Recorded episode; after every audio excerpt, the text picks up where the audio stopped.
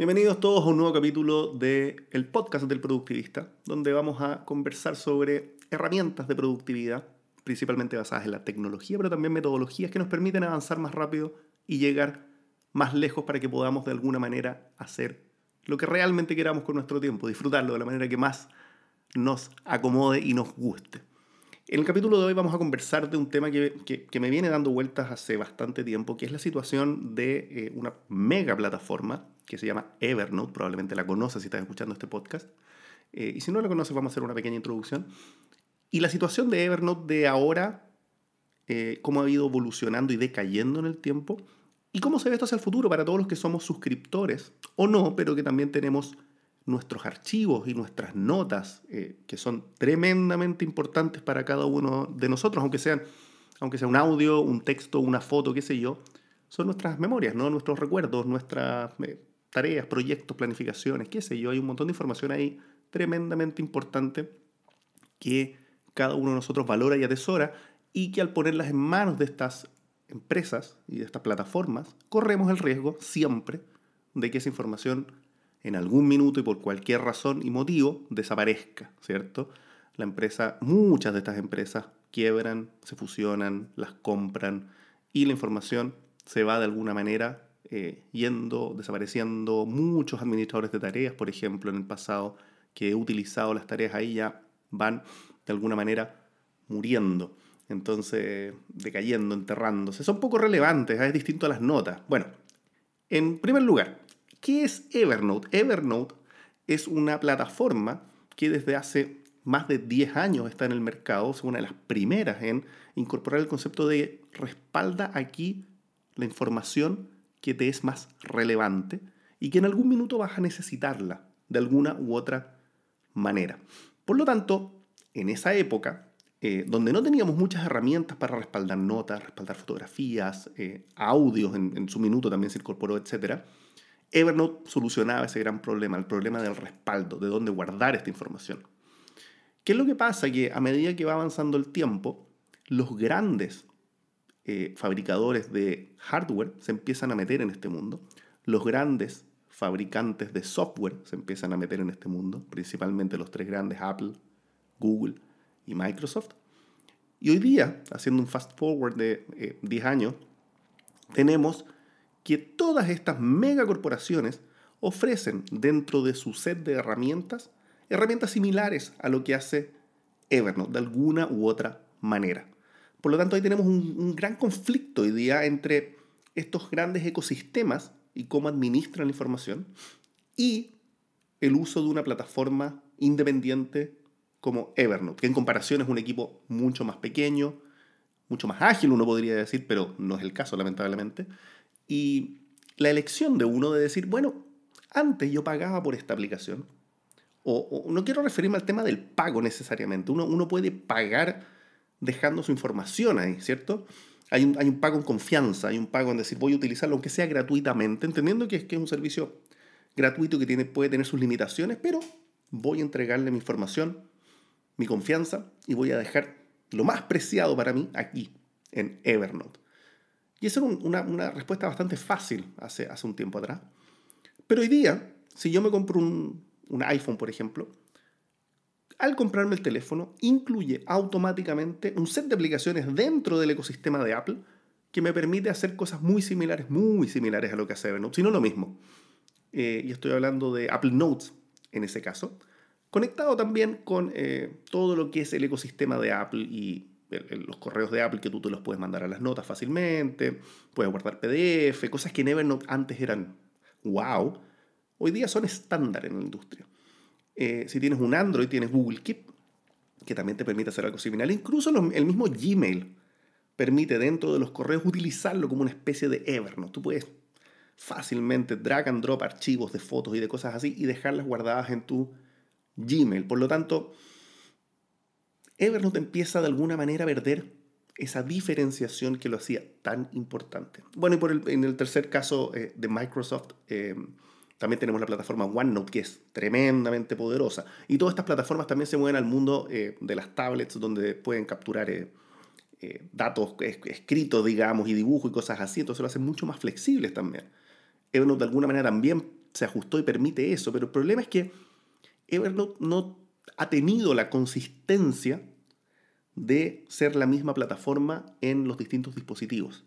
No tenido un foco tampoco, ha sacado varias aplicaciones que han fracasado, aplicaciones específicamente definidas y determinadas para capturar información de nichos específicos. Recuerdo en particular una que era para capturar em, recetas de cocina, eh, y era una aplicación en sí que te permitía capturar recetas de cocina y utilizaba el backend de Evernote para guardar dicha información. Por lo tanto,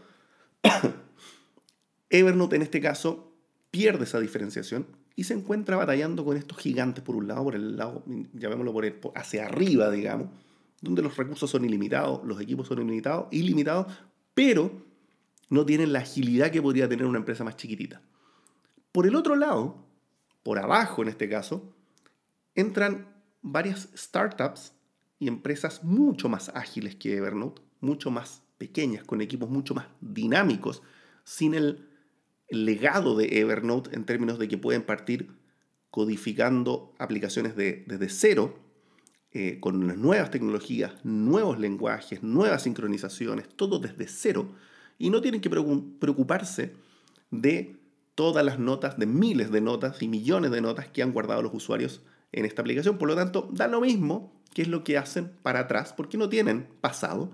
Entonces solo se preocupan de construir de aquí hacia adelante y son aplicaciones que si uno las prueba y las ve y juega un poco con ellas, se da cuenta que son tremendamente más rápidas, tremendamente más flexibles, que tienen una experiencia que es la misma en, distintas plataformas y puedo abrir en el teléfono, la aplicación en el teléfono y compararla con la aplicación o, la versión web que pueda tener en mi PC Windows y, y, es bastante similar y veo las mismas cosas y todo se ajusta en tiempo real, cosa que en Evernote no sucede.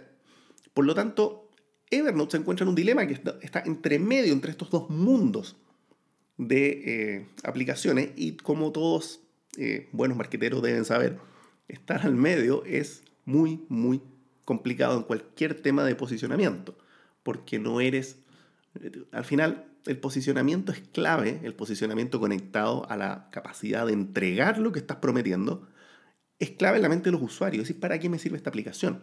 Entonces, si yo pienso, en tener algo robusto que me va a acompañar siempre y que va a estar ahí independiente de que yo esté eh, pagando, no, y que lo van a actualizar y lo van a cuidar y no va a tener grandes problemas, pienso en las aplicaciones estándar, las aplicaciones de stock de los grandes proveedores. Entonces puedo irme, por ejemplo, a usar un OneNote y decir, voy a guardar aquí mis notas de lo que estoy haciendo porque sé que Microsoft, uno, no va a quebrar. Bueno, no lo sé, pero lo, lo espero. Que no va a quebrar.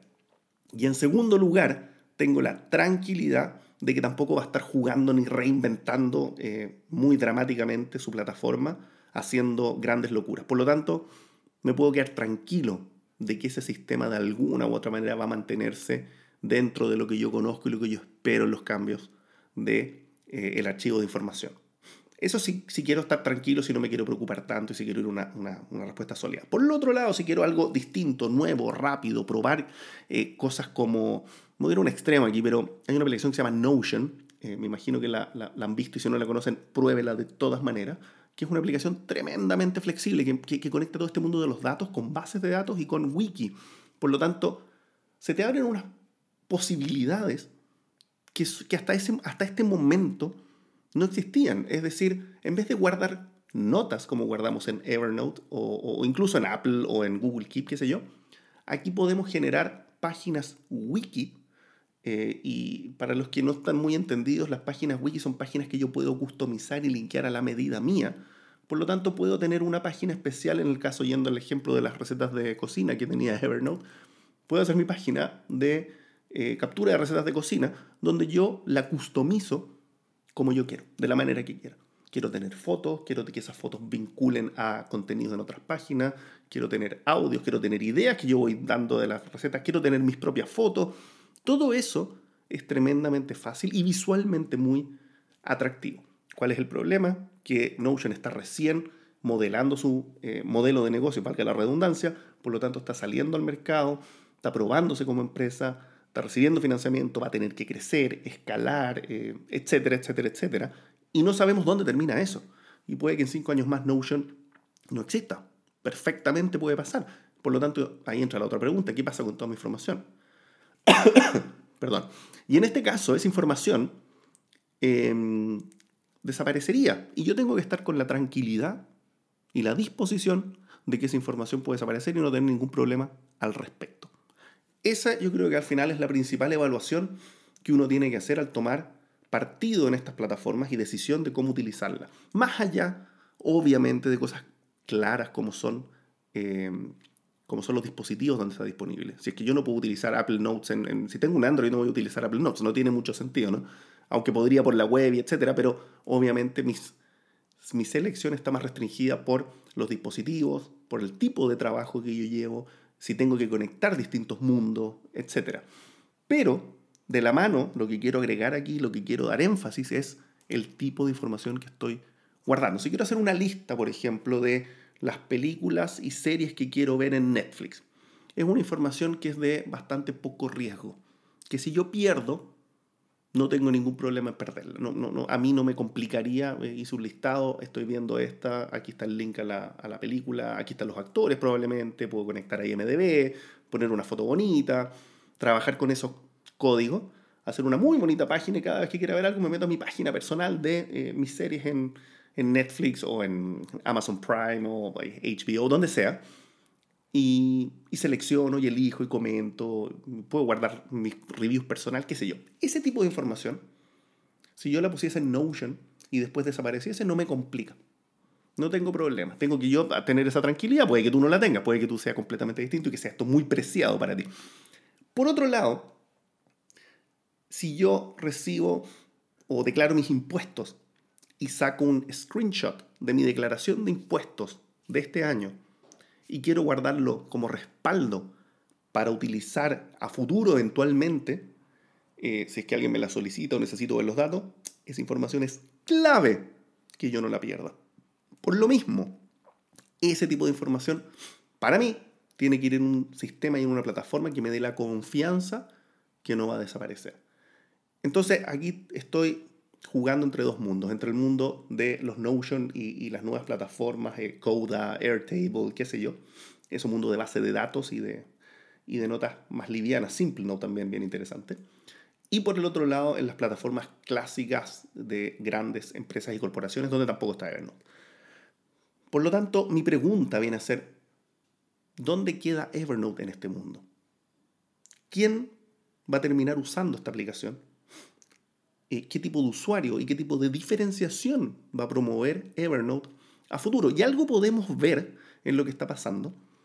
Evernote hace unos meses, hace casi 6 o 10 meses, eh, nombró un nuevo CEO, tienen una nueva persona a cargo de, de toda la empresa, y que manifestó ciertos lineamientos. Y esos lineamientos son principalmente eh, develar qué es lo que, o, develaron cuando dijeron, cuando él dijo qué es lo que iba a hacer y dónde iba a avanzar, develaron qué es lo que había debajo de Evernote y uno se da cuenta que esto es un, una casa, un castillo de naipes donde eh, en cualquier minuto puede desarmarse.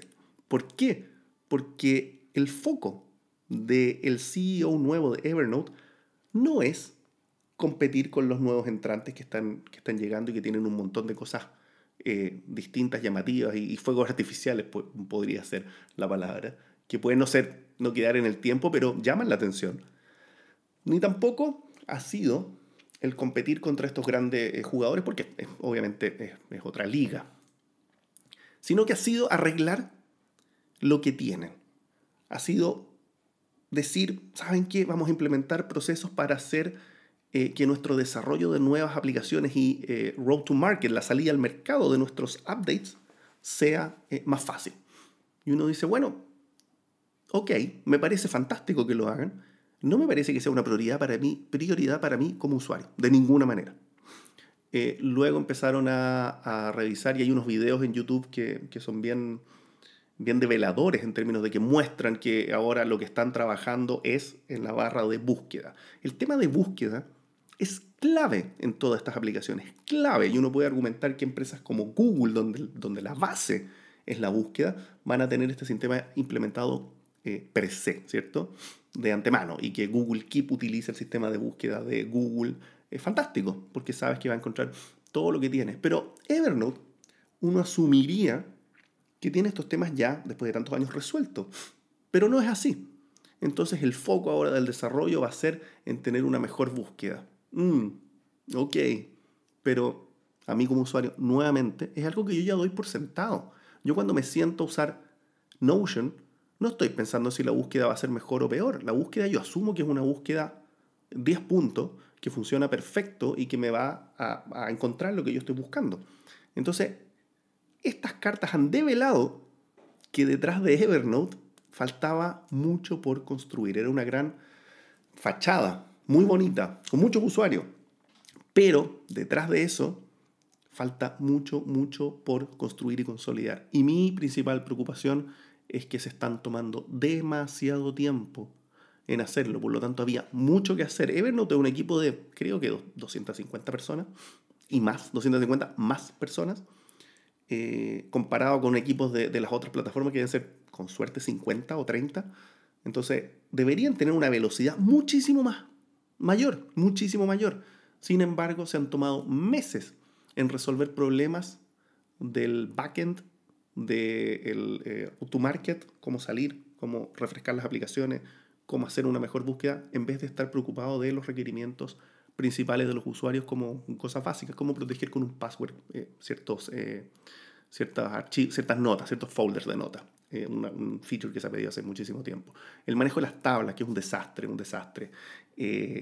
la sincronicidad que hay entre em, entre el yo poner una tabla y una información en la, en, la web y después verla en mi teléfono y se ve completamente distinta, eh, etcétera, etcétera. En fin, las prioridades de los usuarios van definitivamente por otro mundo.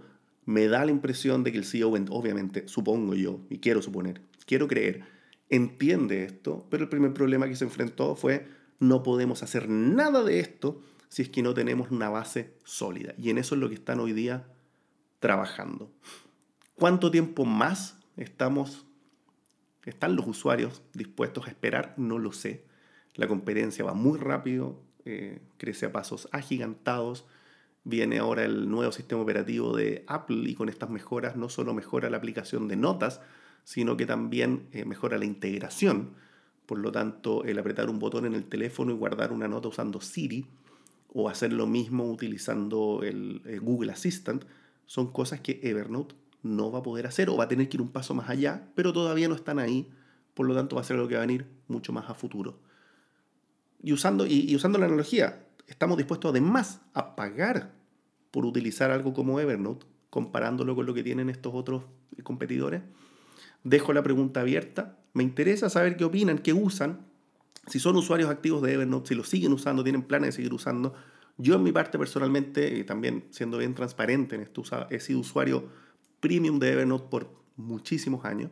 Me encanta la aplicación, me encanta la simpleza, me encanta que apretando un botón desde cualquier página web y cualquier email y qué sé yo, pueda guardar información y no preocuparme después de pensar, esto estaba en el correo, esto estaba en alguna página web, lo guardé en los bookmarks, lo dejé en las no, no, siempre sé que voy a Evernote y lo voy a buscar y lo encuentro.